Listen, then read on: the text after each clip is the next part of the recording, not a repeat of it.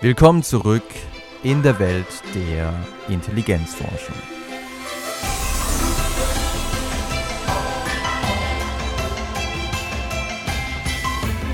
Armut und Intelligenz kann finanzieller Notstand unsere Intelligenz beeinträchtigen?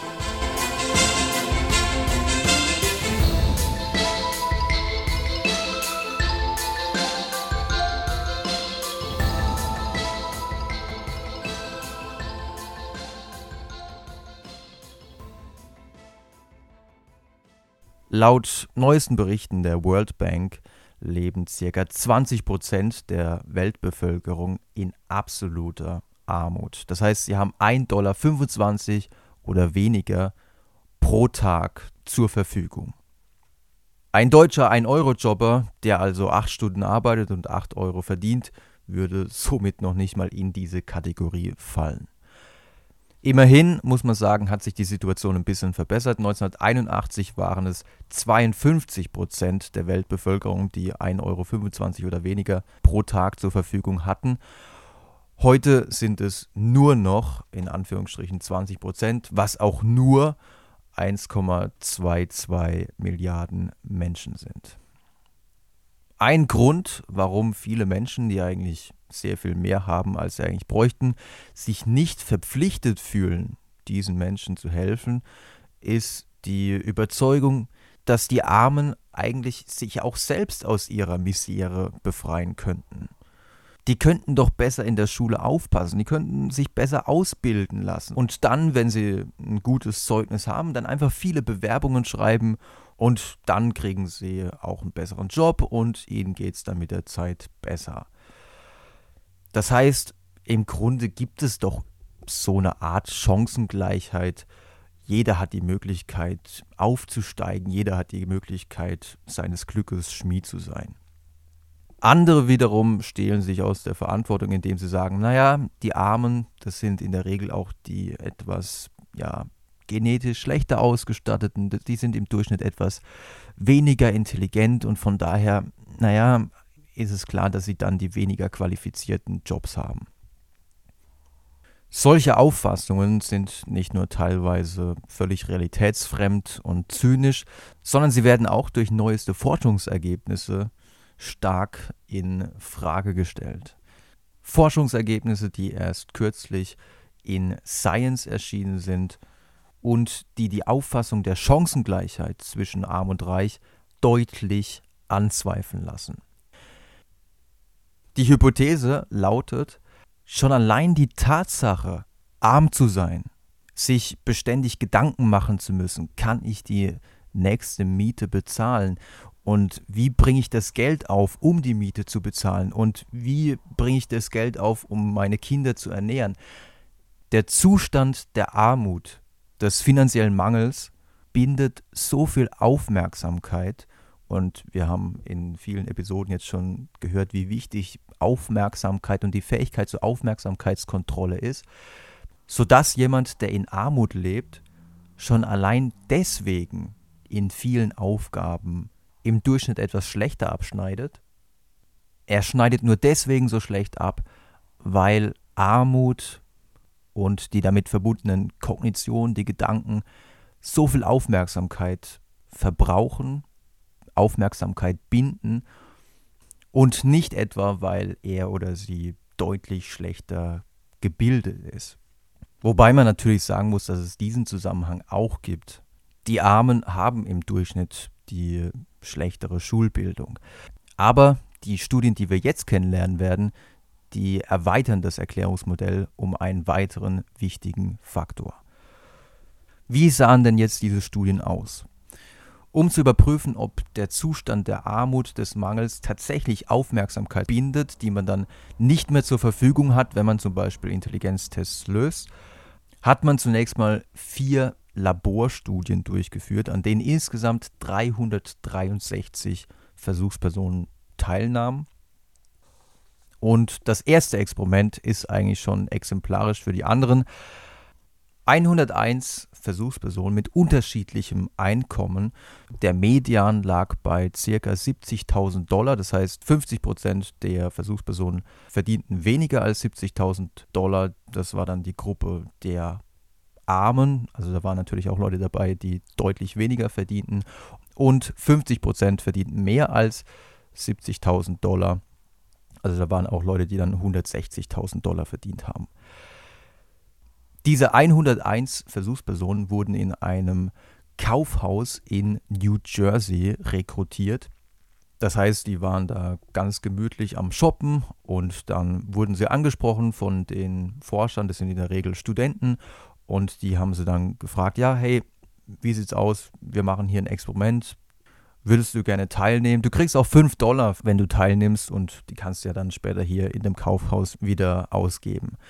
Und wenn die Versuchspersonen zusagten, hat man sie in einen Nebenraum geführt mit Computern, an welchen sie die folgenden Aufgaben bearbeiten sollten. Und diese Aufgaben sahen einen Wechsel zwischen unterschiedlichen hypothetischen, finanziell bedrohlichen Szenarien vor, zu denen man sich Lösungswege überlegen sollte und kognitiven Aufgaben vor. Das heißt, die Versuchspersonen sollten sich zum Beispiel folgendes Szenario vorstellen. Stell dir vor, dein Auto macht Probleme, zum Beispiel weil du einen Unfall hattest. Und die Reparatur kostet 1500 Dollar. Leider will die Versicherung nur 10% dieser Summe übernehmen. Jetzt musst du dir überlegen, wie kommst du an das Geld? zahlst du die Summe gleich komplett in Cash und musst dafür vielleicht Schulden machen. Oder vielleicht riskierst du es einfach und lässt es nicht richtig reparieren und fährst einfach mal noch ein Stück mit dem Auto, was natürlich die Gefahr birgt, dass das Auto dann komplett kaputt geht und du dann auf noch größeren Problemen sitzt. Jetzt war es aber so, dass nur eine Hälfte der Versuchspersonen dieses wirklich bedrohliche finanzielle Szenario mit 1500 Dollar präsentiert bekam. Die andere Hälfte erhielt die gleichen Szenarien, aber mit anderen Summen. Das heißt, in dem Fall kostete die Reparatur nur 150 Dollar. Also wesentlich weniger finanzieller Druck. Bevor die Versuchspersonen jetzt ihre möglichen Lösungen niederschreiben konnten oder, oder sollten, wurden ihnen klassische kognitive Aufgaben vorgelegt. Das eine waren die Raven-Matrizen, haben wir ja schon häufiger gehört, eine klassische Intelligenztestaufgabe. Man bekommt unterschiedliche Bildchen gezeigt und ein, an einer Stelle fehlt ein Bildchen und man muss dann aus einer Reihe von anderen Bildchen sich überlegen, was passt denn jetzt zu den oben gezeigten Bildchen. Das erfordert also die Kernkompetenz der fluiden Intelligenz, das erfordert schlussfolgerndes Denken. Die andere Aufgabe war eine klassische Aufgabe zur Erfassung der exekutiven Funktionen. Da geht es also um die Aufmerksamkeitskontrolle und auch die Fähigkeit, Impulsen zu widerstehen. Hier geht es also um Inhibition. Insgesamt hat man den Versuchspersonen vier Szenarien vorgelegt, die in ihnen mehr oder weniger, je nach Bedingung, heftige finanzielle Bedrohung oder nur leichte finanzielle Bedrohung, das Gefühl, den geistigen Zustand des finanziellen Mangels erzeugen sollten. Das waren also im Grunde Priming-Experimente, die darauf abzielten, die Versuchspersonen mit ihrer eigenen, vielleicht schlechten finanziellen Situation zu konfrontieren und zu schauen, wie wirkt sich denn das jetzt auf ihre geistige Leistungsfähigkeit aus. Und es wirkte sich erstaunlich stark aus. Also die Effektstärken waren wirklich relativ groß. Die Forscher sprechen von Effektstärken von umgerechnet 13 IQ-Punkten. Das entspricht äh, einer durchzechten Nacht ohne Schlaf. Also danach fühlt man sich ja auch geistig ziemlich im Eimer. Diese negativen Effekte waren aber nur in der Gruppe der Armen zu beobachten und nur nach dem Bearbeiten und dem sich mental beschäftigen mit den finanziell bedrohlichen Szenarien. Das heißt, nach finanziell unbedrohlichen Szenarien, die Reparatur fürs Auto kostet 150 Dollar, das kann jemand, der im Jahr nur 20.000 Dollar verdient, auch noch verkraften. Nach solchen Szenarien gab es keinen Unterschied zwischen den kognitiven Leistungen der Armen und den kognitiven Leistungen der Reichen. Soviel also zu Experiment 1. Die Experimente 2 bis 4 waren in erster Linie dazu gedacht, die Ergebnisse zu bestätigen, sie zu replizieren und Alternativerklärungen auszuschließen. So hat man zum Beispiel in Experiment 2, um auszuschließen, dass die Effekte auf Mathe-Ängstlichkeit zurückzuführen sind. Das heißt, es könnte ja sein, dass Menschen mit geringerem Einkommen eher Leute sind, die in der Schule schon eine gewisse Angst vor Mathe entwickelt haben und die Szenarien, die da präsentiert wurden, das waren ja durchaus Szenarien, in denen Zahlen vorkamen. Das könnte ja wie Textaufgaben auf sie gewirkt haben, mathematische Textaufgaben. Um das auszuschließen, hat man in Experiment 2 die gleichen Zahlen verwendet, aber diesmal keine finanziellen Szenarien. Und unter diesen Versuchsbedingungen trat der Effekt nicht auf, was also gegen die Hypothese spricht, dass die Angst vor Mathe diese Effekte erzeugt haben könnte. In Experiment 3 hat man sich überlegt, naja, vielleicht liegt es ja daran, dass die Versuchspersonen einfach nicht genug motiviert waren. Also was passiert denn, wenn wir den Versuchspersonen 25 Cent pro richtiger Lösung geben? Auch unter dieser Bedingung, und man kann sich eigentlich vorstellen, dass gerade die Ärmeren das Geld eigentlich ganz gut gebrauchen könnten, auch unter dieser Bedingung kamen die gleichen Ergebnisse heraus. Die Variation in Experiment 4 sah vor, dass man den Versuchspersonen jetzt die Möglichkeit gab, ihre Lösungsansätze für die finanziell bedrohlichen Szenarien gleich niederzuschreiben. Also beim ersten Experiment war es ja so, dass sie direkt nach der Problemstellung äh, zunächst mal die kognitiven Aufgaben bearbeiten sollten. Das könnte dazu geführt haben, dass es zu einer kognitiven Überbelastung wir sprechen in der Psychologie vom Cognitive Overload. Das könnte zu einer kognitiven Überbelastung geführt haben, denn im Kopf zu behalten, ja, wie werde ich denn dieses finanzielle Problem gleich lösen, während ich die Intelligenztestaufgaben bearbeite, das kann schon sehr anspruchsvoll sein. Und deswegen hat man in Experiment 4 den Versuchspersonen die Möglichkeit gegeben, ihre Lösungen für die finanziellen Szenarien auch gleich nach der Präsentation niederzuschreiben und erst danach wurden die kognitiven Tests dargeboten. Auch das änderte nichts an dem Ergebnis. Auch hier konnte man sehen, die Armen schnitten im Durchschnitt deutlich schlechter ab, wenn ihnen schwierige finanzielle Szenarien präsentiert worden waren.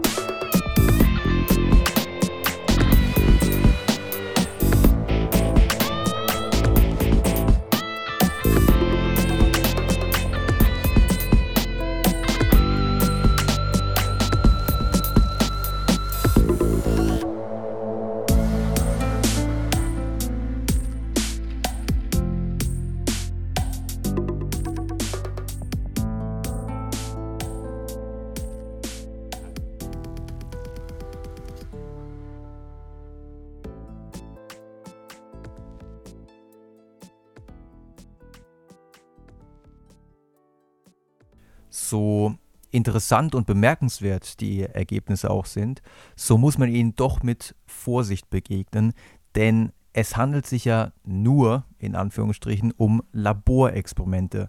Und es bleibt die Frage, ob solche Phänomene auch in der realen Welt zu beobachten sind. Um genau das zu überprüfen, haben die Autoren eine zweite Studie durchgeführt, ein enorm aufwendiges Feldexperiment. Sie sind nach Indien gefahren, um dort zu untersuchen, ob Zuckerrohrbauern, die nicht gerade als reich gelten, ob diese Zuckerrohrbauern vor ihrer Ernte anders in kognitiven Tests abschneiden als nach ihrer Ernte. Das heißt, macht es einen Unterschied, ob sie arm sind vor der Ernte oder ob sie reich sind nach der Ernte. Eine wirklich extrem aufwendige, kostspielige Studie, die zunächst zum Scheitern verurteilt schien, nachdem beim ersten Versuch Hurricanes einen Strich durch die Rechnung gemacht hatten. Eine Studie, an der 464 Zuckerrohrbauern aus insgesamt 54 unterschiedlichen Dörfern teilnahmen. Die kognitiven Tests, die die Bauern einmal vor der Ernte und einmal nach der Ernte bearbeiten sollten, waren zum einen wieder mal die Raven-Matrizen und zum anderen eine Version des Stroop-Tests, also Aufgaben, bei denen es auch um die Inhibitionskontrolle geht. Man bekommt zum Beispiel dreimal die 5 eingeblendet und soll dann eintippen, wie häufig die Zahl eingeblendet wurde. Und in manchen Fällen ist es so, dass die Häufigkeit der Einblendungen den eingeblendeten Zahlen entspricht. Das heißt, wenn man jetzt fünfmal die Zahl 5 eingeblendet bekommt, dann ist es leicht, dann die 5 zu tippen. Wenn aber nur dreimal die 5 eingeblendet wird, dann hat man die Tendenz, auch wieder 5 zu tippen, aber in dem Fall ist eben die 3 gefragt. Und es zeigte sich tatsächlich, dass die Bauern vor der Ernte im Zustand der Armut deutlich schlechter abschnitten. Die Größe des Effekts entspricht in etwa 9 bis 10 IQ-Punkten als nach der Ernte. Aber liegt das wirklich daran, dass der Zustand des Armseins an sich so viel geistige Kapazität verbraucht? Oder gibt es andere Erklärungsansätze? Zum Beispiel, es könnte ja sein, dass der Zeitpunkt der Erhebung eine ganz entscheidende Rolle spielt. Es könnte ja sein, dass es vor der Ernte irgendwelche landesweiten ausgelassenen Feierlichkeiten gab oder dass das Wetter vor der Ernte einfach katastrophal war, was sich vielleicht auf die Stimmung und des, den Stresspegel der Bauern ausgewirkt haben könnte. Und nach der Ernte ähm, waren die Leute vielleicht ausgeruhter und ähm, vielleicht war auch das Wetter besser. Das kann man ausschließen, denn dadurch, dass es nur begrenzte Kapazitäten an Zuckermühlen gibt, ist es so, dass die Bauern zu recht unterschiedlichen Zeiten ihre Felder bestellen und abernten. Das heißt, diesen Einflussfaktor konnte man statistisch miterheben und kontrollieren. Aber wie sieht es denn mit Trainingseffekten aus? Wenn ich einen und denselben Test zweimal mache, dann bin ich in der Regel beim zweiten Mal besser. Das weiß man aus ganz, ganz vielen Studien. Von daher muss man doch erwarten, dass bei den Bauern eigentlich auch Trainingseffekte auftauchen könnten. Um zu überprüfen, ob das eine Rolle gespielt haben könnte, hat man die Ergebnisse der Bauern nach der Ernte verglichen mit den Ergebnissen einer anderen Stichprobe von Bauern, die man nicht an der ersten Erhebung hatte teilnehmen lassen, die also nur einmalig die kognitiven Tests bearbeiteten und zwar auch nach ihrer Ernte. Falls es also jetzt Trainingseffekte in der ursprünglichen Stichprobe gab, dann hätte es einen Unterschied zwischen diesen beiden Gruppen geben müssen. Und es gab auch eine kleine Tendenz für Trainingseffekte, das ist auch zu erwarten gewesen, aber im Großen und Ganzen können die großen Effekte, die man gefunden hat, keineswegs durch die äh, durch Trainingseffekte erklärt werden. Aber vielleicht können sie erklärt werden durch Unterschiede in der Ernährung vor und nach der Ernte. Also wenn man unterernährt ist, kann man sich vorstellen, dass man dann auch ähm, eher schlecht in einem kognitiven Test abschneidet. Aber auch das konnte man weitgehend ausschließen, indem man nämlich im Vorfeld in einer Pilotstudie mit 188 Bauern überprüft hatte, ob sie vor der Ernte sich anders ernähren als nach der Ernte. Und man fand, dass sie im Grunde zu beiden Zeitpunkten gleich viel Geld für ihre Ernährung ausgeben. Wenn es das nicht ist, dann ist es aber vielleicht der Stress. Man kann sich durchaus vorstellen, dass jemand vor der Ernte, wo er noch nicht weiß, wie das alles ausgehen wird, wesentlich mehr Stress empfindet. Und tatsächlich gibt es zumindest Anhaltspunkte dafür, auch wiederum aus dieser Pilotstudie stammend. Man konnte nämlich vor der Ernte eine erhöhte Herzschlagrate beobachten, als auch einen erhöhten Bluthochdruck. Aber, und das geben die Autoren zu bedenken, selbst wenn man statistisch diesen Einfluss von Stress kontrolliert, bleiben die Ergebnisse signifikant. Das heißt, man kann nicht allein mit dem Stress das erklären. Und die Autoren sehen ihre Hypothese, dass also allein der Zustand des Mangels und der Armut schon äh, kognitive Ressourcen verbraucht, als weitgehend bestätigt an. Wobei ich das auch als Stress oder Stress ähnlich ansehen würde, wenn ich mm, Ressourcen verbrauche, weil ich mir die ganze Zeit so viele Gedanken machen muss.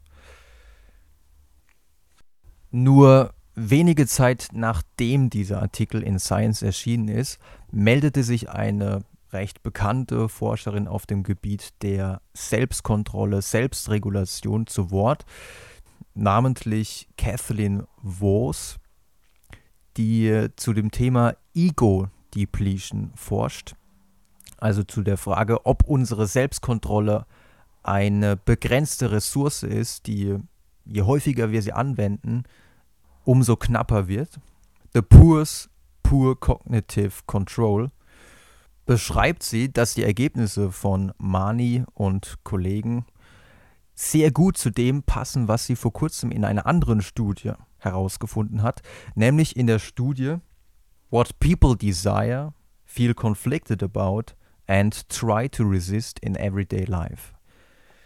In dieser Studie erhielten 205 Erwachsene aus Würzburg und Umgebung, ja, die Studie fand ausnahmsweise mal in Deutschland statt, sieben Tage die Woche immer wieder Erinnerungen von einem Smartphone, was man ihnen vorher gegeben hatte, dass sie doch bitte ein paar Fragen beantworten sollten. Und zwar haben sie siebenmal am Tag die Aufforderung bekommen, das war per Zufall verteilt, wann dieses Smartphone ihnen jetzt dieses Signal gab.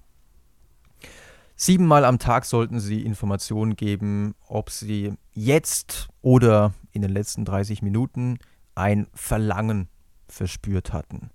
Wenn ja, dann sollten Sie natürlich angeben, was für ein Verlangen. Es gab eine ziemlich lange Liste von Sachen, die man auswählen konnte, zum Beispiel das Verlangen, eine Zigarette zu rauchen oder das Verlangen, Medien zu nutzen, zum Beispiel das Handy, Fernseher etc. Oder das Verlangen nach Sex, nach Essen und Trinken, nach Arbeiten, nach Schlafen, nach Kaffee, sozialem Kontakt oder auch Alkohol.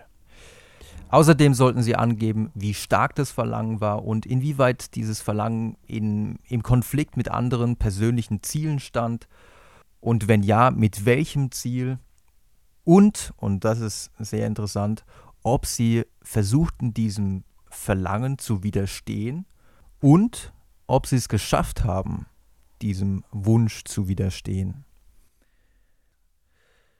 Es zeigten sich ein paar wirklich interessante Ergebnisse. Zum einen konnte man feststellen, dass die Probanden große Schwierigkeiten hatten, dem Wunsch nach Mediennutzung zu widerstehen, was wahrscheinlich einfach daran liegt, dass wir mittlerweile von so vielen Medien umgeben sind und je präsenter etwas ist, desto leichter gelingt es natürlich in unseren Aufmerksamkeitsfokus. Ein bisschen überraschend ist allerdings der Befund, dass die Leute Probleme hatten, der Arbeit zu widerstehen, was aber daran liegt, dass Arbeit natürlich enorm wichtig für uns ist und wir uns damit identifizieren. Und auch wenn Arbeit äh, manchmal keinen Spaß macht, sind wir doch uns im Klaren darüber, dass es getan werden muss. Und wir sind gewissenhaft genug, dass wir uns dann immer wieder dazu bringen zu arbeiten. Das interessanteste Ergebnis dieser Studie war jedoch, dass je häufiger man sich einem Verlangen widersetzt hatte und je kürzer diese Episode, in der man Selbstkontrolle aufbringen musste, zurücklag, desto größer war die Wahrscheinlichkeit, dass man in einer neuerlich auftretenden Situation, in der man Selbstkontrolle aufbringen muss, es nicht mehr schafft. Mit anderen Worten, je mehr Selbstkontrolle wir über den Tag aufbringen müssen, desto weniger gelingt es uns. Was hat es jetzt mit den schlechten kognitiven Leistungen von armen Menschen zu tun? Naja, wenn ich arm bin, muss ich andauernd extrem viel Selbstkontrolle aufbringen. Ich muss bei unzähligen noch so kleinen Einkäufen oder finanziellen Entscheidungen mir überlegen, hm, soll ich das jetzt kaufen oder nicht? Wenn ich mir dieses kaufe, dann kann ich mir aber jenes nicht leisten. Und dieses beständige Abwägen kostet Selbstkontrolle, beansprucht, was Psychologen als exekutive Funktionen bezeichnen würden. Die Fähigkeit zur Aufmerksamkeitskontrolle. Und wenn man das jetzt weiß, dann kann man ganz klar sagen, wir sind weit entfernt von einer Chancengleichheit zwischen arm und reich.